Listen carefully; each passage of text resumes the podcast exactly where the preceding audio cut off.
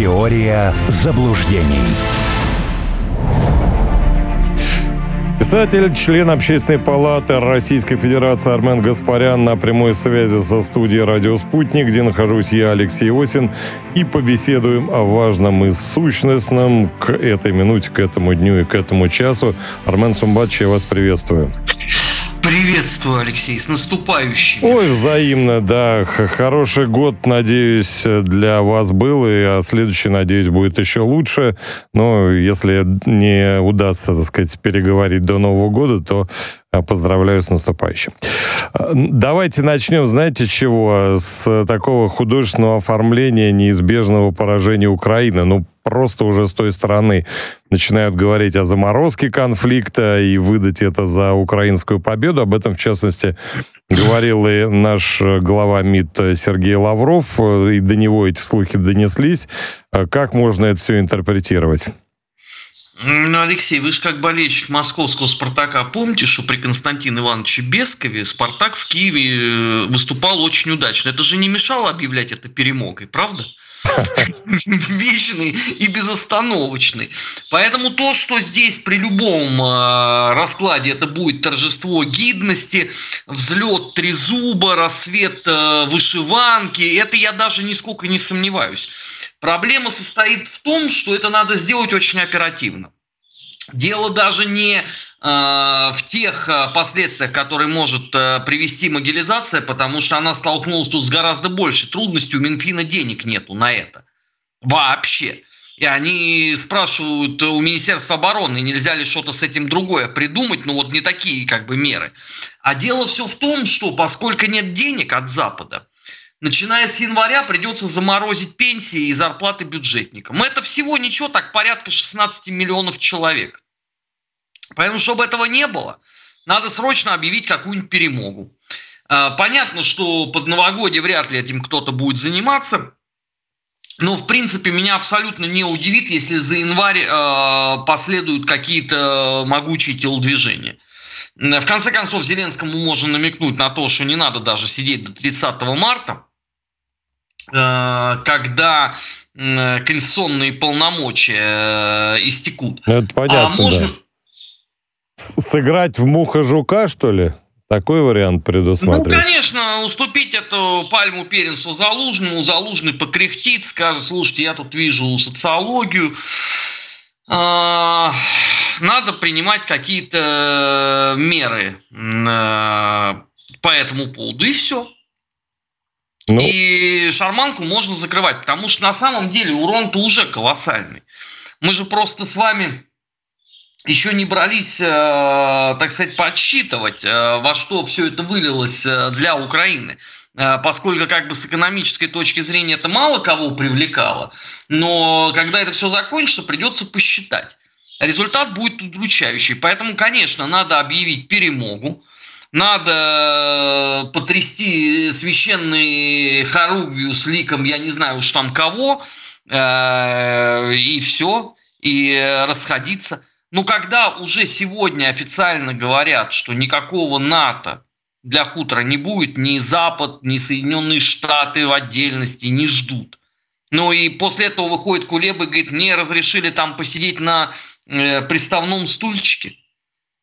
Ну, это же понятно, к чему э, ведет все.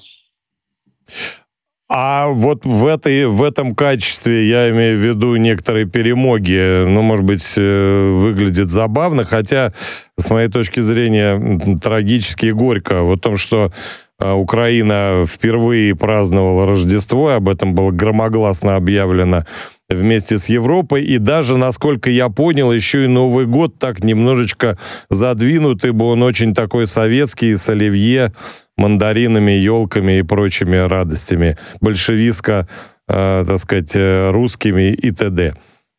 Ну, э, во-первых, я не очень понял, кто в результате отметил э, Рождество 25 декабря. То есть понятно, что его отмечали прихожане греко-католической церкви, они всю жизнь этим занимались.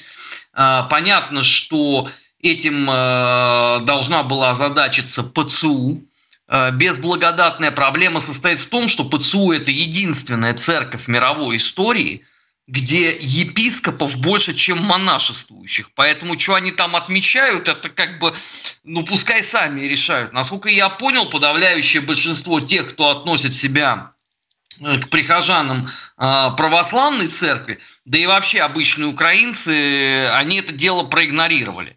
По крайней мере, я не видел э, радостных постов у них в Телеграме и вообще в медиа по этому поводу. Я не беру там как бы придворные СМИ, те понятно, что написали. А что касается оливье и селедки под шубой, да, у них там идет камф. Я вот э, единственное не успел посмотреть, э, набрала ли петиция на сайте Зеленского должное количество подписей, чтобы объявить оливье и селедку под шубой, а равно как и мандаришки, и что-то там еще угрозы национальной безопасности, но вполне допускаю, что, может быть, и набрала. Ну, ради бога, а, пускай запрещают, пускай избавятся с этой точки зрения от дополнительного там какого-то тоталитарного совкового наследия. Ну, это же их сложности. В России же это всем абсолютно наплевать. Будут они там делать холодец, а, заливное, а, салат оливье, селедку под шубой, другие традиционные блюда. Не дай нет. бог щи сварят, елки-моталки.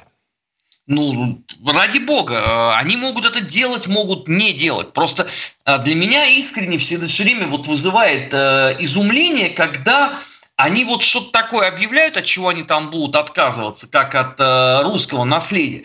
А дальше они так пристально и долго смотрят, а как это будут реагировать в России. Да никак. В принципе. Но это же началось тоже не сегодня. Это, по-моему, еще в году 2015 они заголосили, что вот, значит, горькая настойка – это сугубо украинская, значит, э, история. На что кубанцы ухмыльнулись и посоветовали им вообще изучить суть вопроса. И тогда все как бы это и закрылось. Ну так они считают Кубань же своей территорией. Это же им интересно. Ради бога. Главное, что считают кубанцы. Правда? Они это что правда. считает э, житель Ивано-Франковской или прочей Винницы. Поэтому откажутся. Ничего страшного. Кстати, это тоже же э, характерно, да, вот у нас э, в России корчмы эти как работали, так и работают. Никому это в голову не приходит э, запрещать чего-то, э, там что-то требовать изъятия и, и, и так далее. А там наз... название у этих заведений очень для Украины неприятное. Тарас Бульба, который за землю русскую и за веру православную с поляками сражался. Слушайте, ну даже если это бы корчма называлась бы Гетман Скоропадский, я не думаю, что ее так пришло бы кому-то в голову запретить. А, потому что все бы к этому относились с иронией, наверняка бы на витрине а, был бы изображен актер э, Владимир Самойлов в известном образе, и все бы ходили бы просто угорали бы от этого. Ну, а если ну, чуть-чуть в, в сурьез, как сказал бы Огурцов, э, известный из «Карнавальной ночи», да, в исполнении Линского, вернуться. 20 миллиардов, которые обходным путем могут все-таки в Европе дать без вето Орбана Украине, они спасут э, отца русской демократии, как 200 рублей Кислярского? Э, я думаю, торг здесь не уместен. Это понятно, да. Нет, ну, Алексей, а что могут спасти 20 миллиардов при дыре в бюджете на середину ноября вот данные были э, минус 24 миллиарда. То есть 20 не спасает.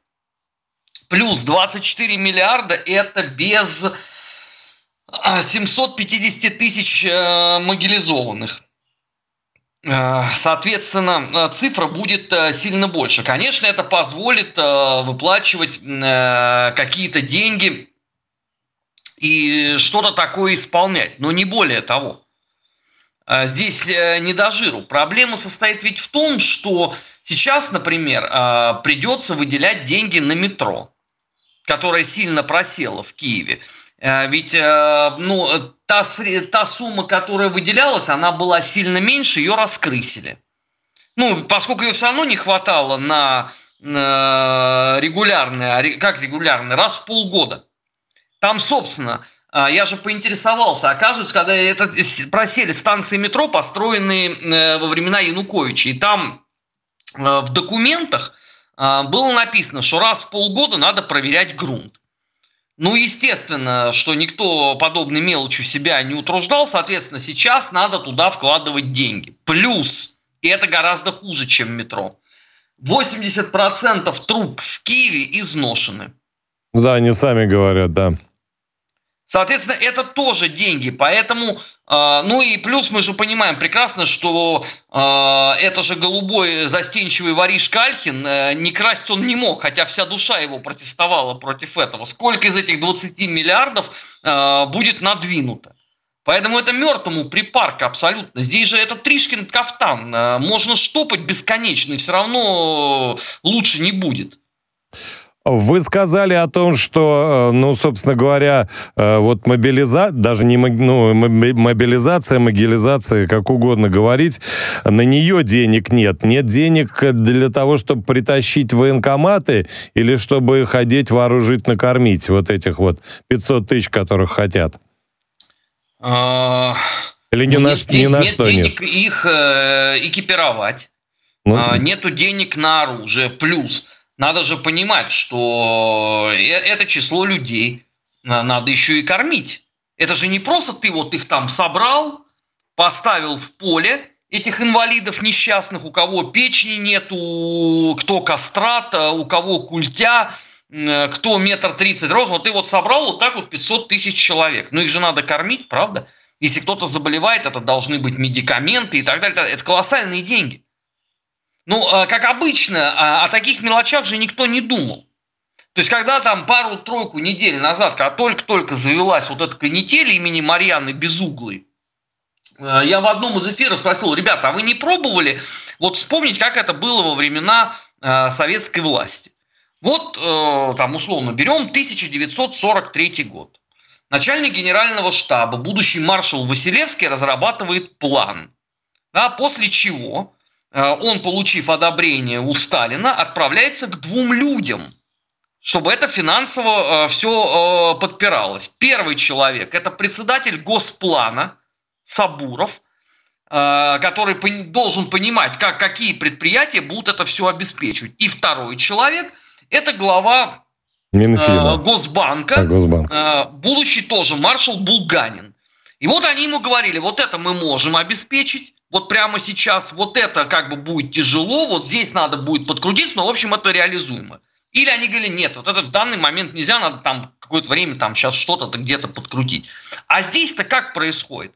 Вот я хочу, и все, и давайте будет так. Естественно, а ну чего хотеть от условной госпожи Безуглой, которая была медсестрой в киевской поликлинике, руководитель градусника, э, касторки и клизма, а ее сделали замом э, председателя комиссии, комиссия это общественной политики, комитета по обороне и разведке. Ну какой у него уровень компетентности, правда же? А какой уровень компетентности есть кого пример брать. А Умеров из той же серии. И, и, и все про... А сам Зеленский. Ну, поэтому результаты будут э, с этой точки зрения неудовлетворительные, собственно. Э, я ни в коем случае не поклонник э, по понятным э, причинам Залужного, но его вчерашнее заявление, оно же не военное, это, это политическое заявление. Он им как ликбез такой прочитал, как и чего можно или возможно сделать. Но это даже то, так же не работает. Но они не понимают, о чем идет речь. Но для них вот что такое могилизация? Вот они там собрали вот эту вот армию, а дальше с ней что делать? Но ты ее в чистом поле держать не можешь, тебе надо ее отправить обучаться. Соответственно, тебе надо лагерей понастроить на 500 тысяч. Правда же? Ну, Плюс, л- логично, да. да. Если не лагеря, сразу на фронт, то да. Ну хорошо, а как, как одномоментно 500 тысяч перевести? То есть это а, он что, Зеленский должен обратиться по радио и сказать, уважаемый Владимир Владимирович Путин, мы тут сейчас будем караван гнать, вы, пожалуйста, шахеды Э, калибры и все прочее. Вот сейчас вот ну, недельку потерпите, я сейчас сгоню это вот туда, и тогда нормалек. Каким образом? Это, это, же, это же не коробок спичек 500 тысяч. Сколько потребуется э, поездов для этого? Ну, то, это тоже же э, легко посчитать, да, сколько поездов нужно для того, чтобы отправить дивизию в 12 тысяч человек. Для того, чтобы тебе ее отправить, тебе надо контролировать небо, правда? Чтобы э, подлый коварный враг не налетел, не покрошил все это э, в мелкий винегрет. Как этого он все будет делать? Или они пешим строем пойдут? Как махновцы через Днепр переправлялись, да? Ну, примерно. Из, э, известного похода, да, когда петлюровские гайдамаки их просто прямой наводкой долбили с берега. Он так собирается это сделать, ну ради бога. А, а с вашей точки зрения, э, желание украинцев э, откосить э, от призыва в армию и электронные возможности властей, они тут объявили о создании нового реестра, да, который будет сопрягаться с другими электронными базами э, разнообразными, ну, видимо, там, начиная с местного ГИБДД и так далее, налоговое и прочее. Э, значит, кто кого переможет? Э, украинское нежелание служить или все-таки вот эта новейшая электроника? В данный момент, я думаю, будет новейшая электроника, потому что люди сейчас совершенно не те, которые были сто лет назад. Ну, куда сейчас хуторянину – Э, уходить на нелегальное положение. Вот он, он, раньше можно было сбежать от немцев, от шуцманов в лес. Ты сельский житель, тебе, в общем, понятно, что делать. Вот сейчас хипстера из Киева запихнуть в лес, он там сколько продержится? Сколько минут? Ну, пол, вот, полдня, наверное, да. Ну да, после этого он сам пойдет э, и покается перед э, военкомом и всеми прочими. Э, новейшие эти технологии, да, ты можешь, конечно, быстренько пропить э, свой э, смартфон, взять кнопочный телефон, только я рекомендую хуторянам сначала прочитать, что будет написано в этом пресловутом документе, э, подписанным Шмыгалем э, о порядке вот этих мероприятий. А там сказано, что пофигу, открыл ты письмо, которое тебе пришло, или нет. Заходил ты в приложение, или оно у тебя там, я не знаю, удаленное. Там важен факт э, посылания э, военкоматом этой повестки. После этого тебе блокируются все документы, и куда ты денешься? Тебе блокируются счета. Не, ну хорошо, если ты там успел э, быстренько сбегать до обменника, последние гроши снять, и ты готовишься уйти в лес, но вот надо же учитывать, что везде веб-камеры, везде блокпосты. Вот а, опять же, да, многие не понимают, что когда немцы проводили облавы, сбежать было невозможно. Сбежать можно было до этого, если кто-то там семафорил, что там через пару дней будет облава. Вот люди уходили в леса и тем спасались. А те, кто, извините, пытался э, э, ушмыгнуть э, день в день, судьба их была у всех печальная. Просто э, советский кинематограф, да, это же как вот в фильме «Человек с бульвара Капуцинов». Джонни, давай сделаем монтаж. Советский кинематограф совмещал вот эти вот сюжеты, да, и у всех мысль, что а вот там немцы глупые делают облаву, и можно, оказывается, оттуда, значит, сбежать. Ничего подобного, там перекрывается все. И ты свободен. Везде блокпосты. Э, мне вчера э, знакомый с Украины прислал, говорит, посмотри, что у нас есть. А там целая сетка телеграм-каналов, в которых публикуется, где сейчас блокпосты по разным городам. Вот там кто-то, значит, прошел, снял, он туда через э, телеграм-бот отправляет, это все публикуется. Алексей, у меня было ощущение, что это там какая-то операция типа «Цыганский барон», э, «Зимнее волшебство». Ну, потому что там, куда ни посмотришь, там всюду красное, всюду стоят блокпосты. Это сколько, ну, ж, сколько ж народу для этого надо, и почему они на фронт не идут? Любопытно. А, а, а зачем? Они купили себе э, работу в военкомате. И замечательно они отлавливают э, следующих. Э, а там же для этого-то все условия есть. Во-первых, есть военкоматы, да, с их штатом. Есть служба безпеки, которая тоже выделила людей. Есть МВД, есть э, эта пресловутая нацгвардия. И в конце концов есть еще вот эти все ЧОПы. Правда? То есть, пожалуйста, у тебя тут вот э, армия целая ходит, только отлавливает э, кого на могилизацию. А кроме того, э, это же ну, реально анекдот. Там еще, как выяснилось, есть добровольные помощники этого процесса. То есть вот, вот эти все анекдоты, да, что такое украинский партизанский отряд – это нифига не смешно, потому что это так и есть. Там нашлись люди, которые готовы донести на, на своего соседа, что вот он там, значит, э, ночами смотрит э, Алексея Осина на радио «Спутник». Ужас какой. И все. И отслеживается это замечательным образом. Я говорю, это вот об этом можно было бы снять, в принципе, отдельное кино. Вот что это все такое? Думаю, до этого дела дойдет, но пока не сейчас, чуть попозже. Но, кстати, хорошо, если, ну вот если все эти 500 тысяч все-таки в итоге окажутся на линии соприкосновения, выстоим? Или это как в анекдотах про китайскую армию 70-летней э, давности? Тут 2 миллиона, тут 2 миллиона, а здесь танки. Не, ну как показала э, практика, подобного рода мясные штурмы ничего не дают. Э, потому что э, они ничего не давали даже в годы гражданской войны, сто э, лет назад. И профессионал э, выходил победителем. Тому примеров масса. Здесь же э, задача состоит не в том, чтобы хутору победить, а в том, чтобы замедлить поражение. Это как вот фолькштурм у фюрера. Только еще более неподготовленный, еще более разболтанный, еще более э, демотивированный. Задача стоит оттянуть просто неизбежный крах. Все, ну э, хорошо, вот э, как мотивировать этих людей идти в бой? Ну, как, какой должен быть комиссар, да, чтобы их поднять в атаку? Причем они же тоже все не глупые, они же понимают, там воюют профессионалы. Э, у русских преимущество в технике. Э, вот там эта пресловутая линия обороны в три эшелона. Иди штурмуй. Ну и что ты там до, до достигнешь? Ну, ты, будет опять такое же жертвоприношение, как э, в Работино или как вот сейчас э, в Маринке. А потом они просто разбегутся, побросают это все к ядрине фени и уйдут. Это же будет работать только в случае, если за каждой частью будет стоять некий штраф, э, некий заградотряд, который да. будет их туда загонять.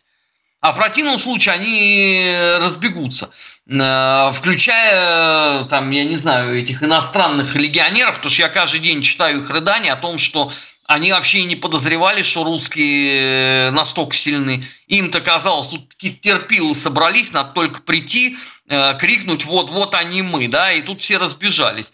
А им говорят, да, иди сюда, иди давай, сейчас посмотрим. Ну, поэтому это же все, всем известно. Сейчас еще надо посмотреть, как, какой контингент туда э, будет в результате отобран. А то э, может получиться, что э, это превзойдет самые смелые э, прогнозы из серии повторения нордического подвига «Битва на станции Круты». Когда этих гимназистов, э, идиотов угу. со Львова собрали, дополнили, значит, такими же двоечниками, тунеядцами из э, Киева и повели. А там пришли мужички, пролетарии отымели просто по Камасутре, на том все завершилось. Только похороны были пышные за госсчет. И закопали это э, как раз поверх э, рабочих э, расстрелянных с завода «Арсенал». Ну, может и так получиться. Но они же не знают истории, им бессмысленно это объяснять. Ну, вот это печально. Не, вернее, они знают э, свою какую-то историю, в чем я много раз убеждался. Армен Гаспарян, писатель, член Общественной палаты Российской Федерации в эфире «Радио Спутник». Я, Алексей Осин. Продолжим беседу через несколько минут. Теория заблуждений.